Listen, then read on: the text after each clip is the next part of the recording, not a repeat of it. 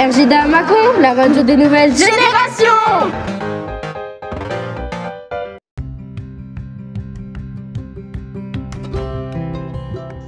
Bonjour à toutes et à tous, je suis Kali Rambo. Aujourd'hui, avec l'ami Sawas, Bonjour, nous allons interviewer Carmen, sœur aux Saint-Anges à Macon.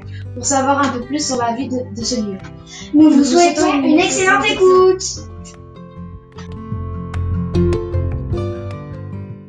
Avez-vous une maison en dehors de la cantine?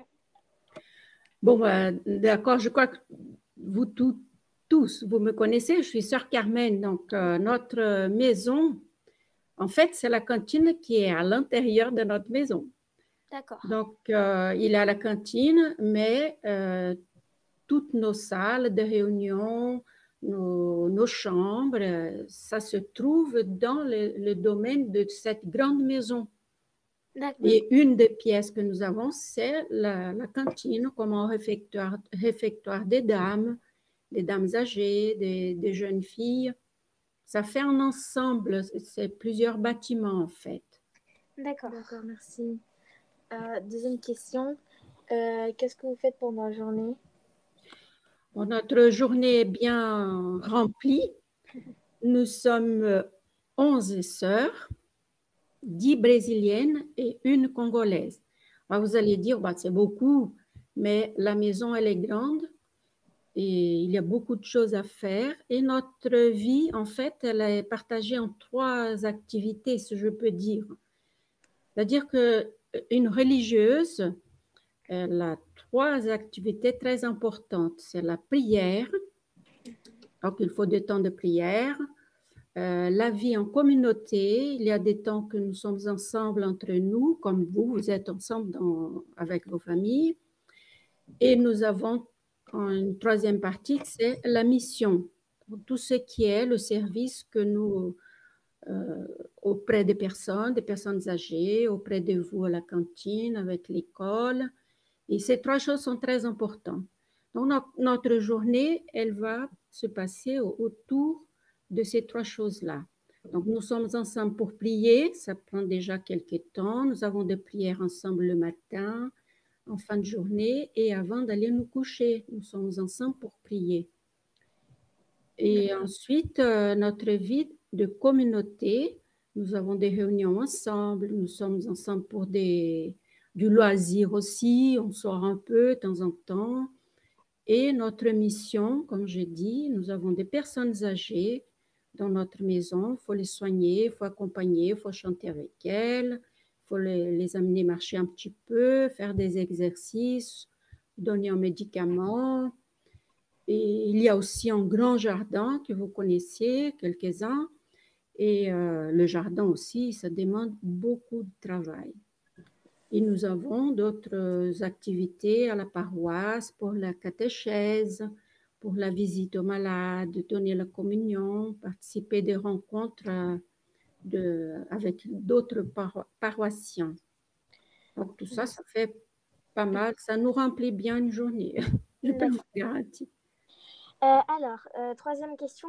Comment vous mettez-vous d'accord pour, pour ce que vous allez manger ben, le midi, le soir, au petit déjeuner, etc.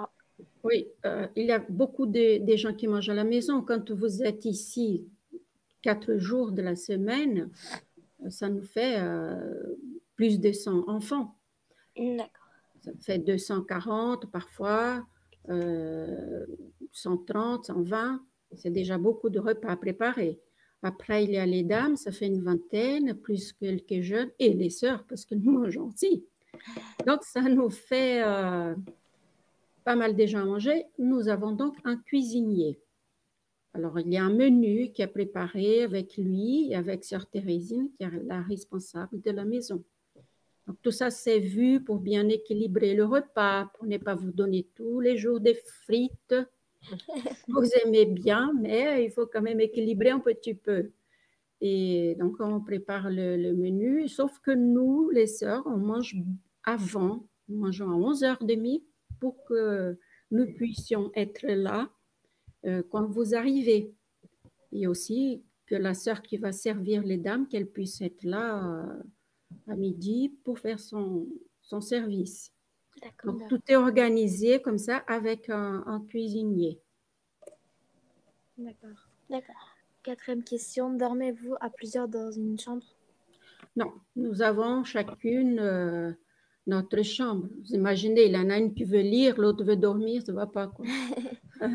Donc, euh, le soir, on a besoin quand même euh, de se reposer, et, euh, être bien tranquille. Donc, chacune a sa chambre. Et les chambres sont, comment dire, dispersées dans, dans toute la maison. Et comme il y a plusieurs bâ- trois bâtiments, euh, dans chaque bâtiment, il y a une chambre des sœurs. Alors, ensuite, euh, est-ce que vous avez par exemple des jours où vous, vous avez, par exemple, eh ben, vous avez, on va dire, des vacances ou Oui, euh, il, faut, quand même hein, des vacances. hein. Euh, donc, jours de vacances dans l'année. Ah, au mois de juillet, quand vous partez, là, vive les vacances, mais nous aussi, on, prend 15 jours, sauf que nous ne pouvons pas sortir au même temps, parce que la maison, il y a toujours les dames qui sont là. Donc, on ne peut pas les laisser toutes seules aller se balader. Euh, nous nous partageons deux groupes. Et en général, on aime bien aller dans les Jura, on, on loue un petit gîte et on passe 15 jours de vacances. Et comme nous sommes brésiliennes, nos familles ne sont pas ici. Et Sœur Cassiam, qui est congolaise, sa famille au Congo, euh, nous ne pouvons pas aller tous les ans, mais tous les trois ans, nous pouvons aller au Brésil, nous, brésiliennes, pour euh, être avec euh, nos familles. Et Sœur Cassiama, tous les trois ans, elle peut aller au Congo euh, voir sa famille. Et pas tous les ans, tous les trois ans. D'accord. Euh, maman, euh, oui, euh, euh, que vous faites-vous quand- lorsque vous êtes malade? Ben, si si c'est une maladie qui, qui exige être dans sa chambre, au lit, etc., euh, l'avantage, une des avantages d'être euh, en groupe, vivre, en communauté, c'est que quand on est malade, il y a une sœur qui va nous remplacer dans notre travail. Vous avez vu, s'il y a une sœur qui n'est pas à la cantine, il y a une autre qui est là pour euh, remplacer. Mhm. Et euh, quand on est malade, on fait pareil. Et la sœur, euh, il a une sœur aussi qui est chargée de, s'occuper des sœurs malades, le cas, le cas où. Et donc, on reste dans sa chambre et la sœur euh, nous apporte ce, que, ce dont on a besoin. Si, par contre, si c'est une maladie qu'on peut se déplacer un petit peu, on le fait. Mais on est toujours euh, soigné et si on a besoin d'un médecin, on, on y va, ou alors le médecin vient nous voir, etc. On peut comme dans une famille. D'accord. Euh, est-ce que vous avez des enfants? Eh bien non, Le- nous les religieuses, nous avons décidé de ne pas nous, nous marier.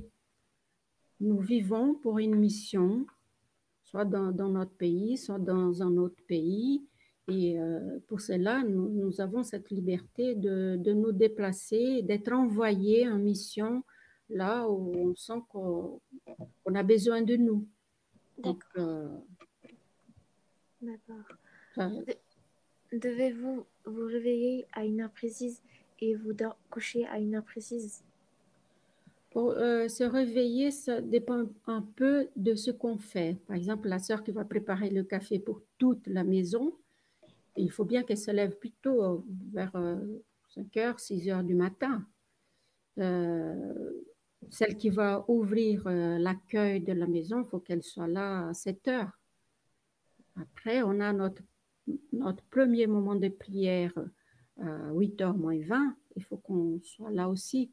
Donc, ça dépend un peu ce qu'on fait, mais on ne reste pas en couchant jusqu'à midi, non. Ça, ça, nous, ça dépend un peu ce qu'on fait. Et euh, pour nous coucher, ça dépend aussi, après la prière, euh, la dernière prière du soir, c'est vers 9 heures.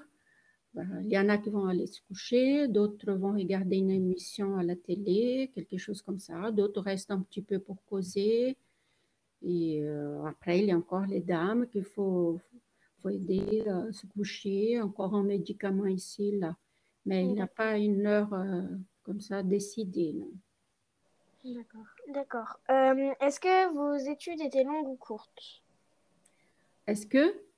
Est-ce que vos études étaient Ah. longues ou courtes? Oui, Euh, les études, je sais pas bien ce que je dis euh, courte ou longue.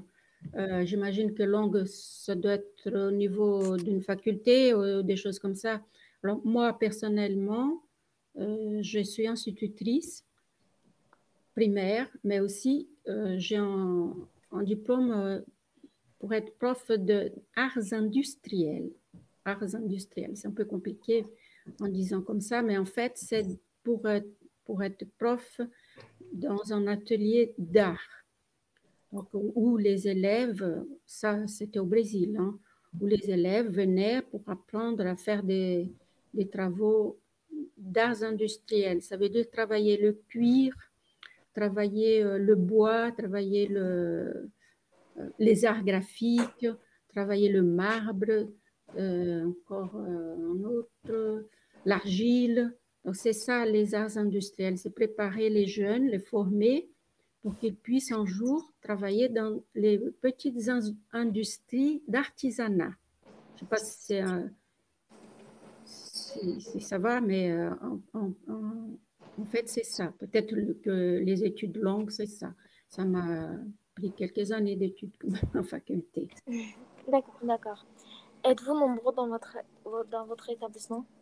Ah, J'avais dit là au départ, hein, nous sommes 11, 10 brésiliennes et une congolaise. Moi-même, je suis brésilienne.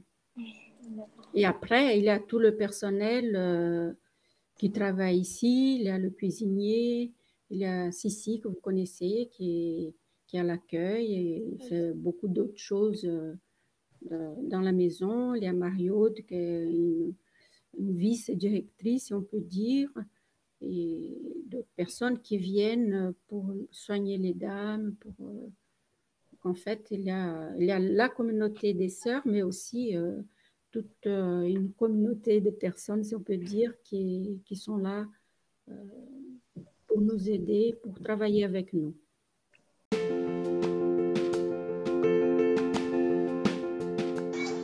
Voilà, cette interview est maintenant terminée. Je ne sais pas vous, mais nous, nous avons appris pas mal de choses. À bientôt pour une nouvelle interview